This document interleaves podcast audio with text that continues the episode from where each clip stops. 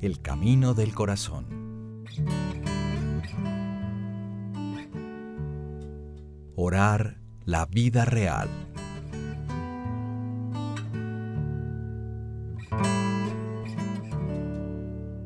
Todos sabemos que en la vida espiritual ha existido y sigue existiendo una tensión que define la centralidad de la vida del discípulo que sigue a Jesús, oración o acción. ¿Hacia qué platillo inclinamos la balanza? En la espiritualidad ignaciana se habla de ser contemplativos en la acción. El contemplativo en la acción. Según San Ignacio de Loyola, no solo contempla el mundo activo y ve cosas maravillosas, sino que ve también en esas cosas maravillosas signos de la presencia y la actividad de Dios. El contemplativo, en la acción, es profundamente consciente de la presencia de Dios, incluso en medio de una vida excesivamente ajetreada. Es una actitud de conciencia, conciencia de Dios. El contemplativo en la acción busca a Dios y trata de encontrarlo en la acción. Esto significa que la persona contemplativa ve el mundo desde una perspectiva encarnatoria. Dios mora en las cosas reales, en los lugares reales y en la gente real, no solo allí arriba, sino alrededor.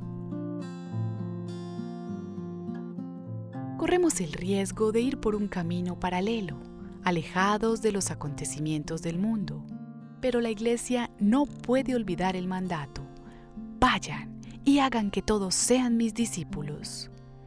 Mateo 28:19 El Papa confía cada mes a su red mundial de oración una intención de oración que expresa su preocupación por la humanidad y por la Iglesia. Estas intenciones tocan la vida de cada persona del planeta.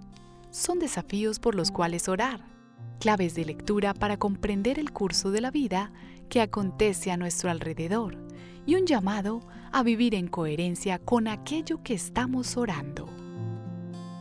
La disponibilidad apostólica de la que habla el documento aprobado por el Papa no es posible sin una conversión de la sensibilidad y sin una oración íntima, profunda y apostólica.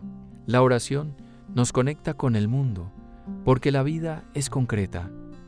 Dios mora en las cosas reales, en los lugares reales y en la gente real.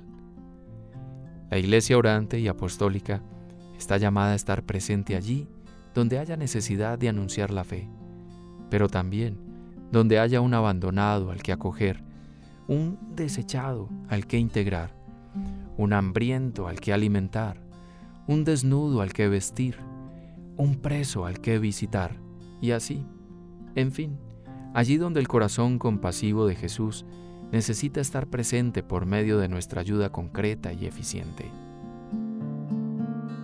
Entra en la dinámica del corazón de Jesús.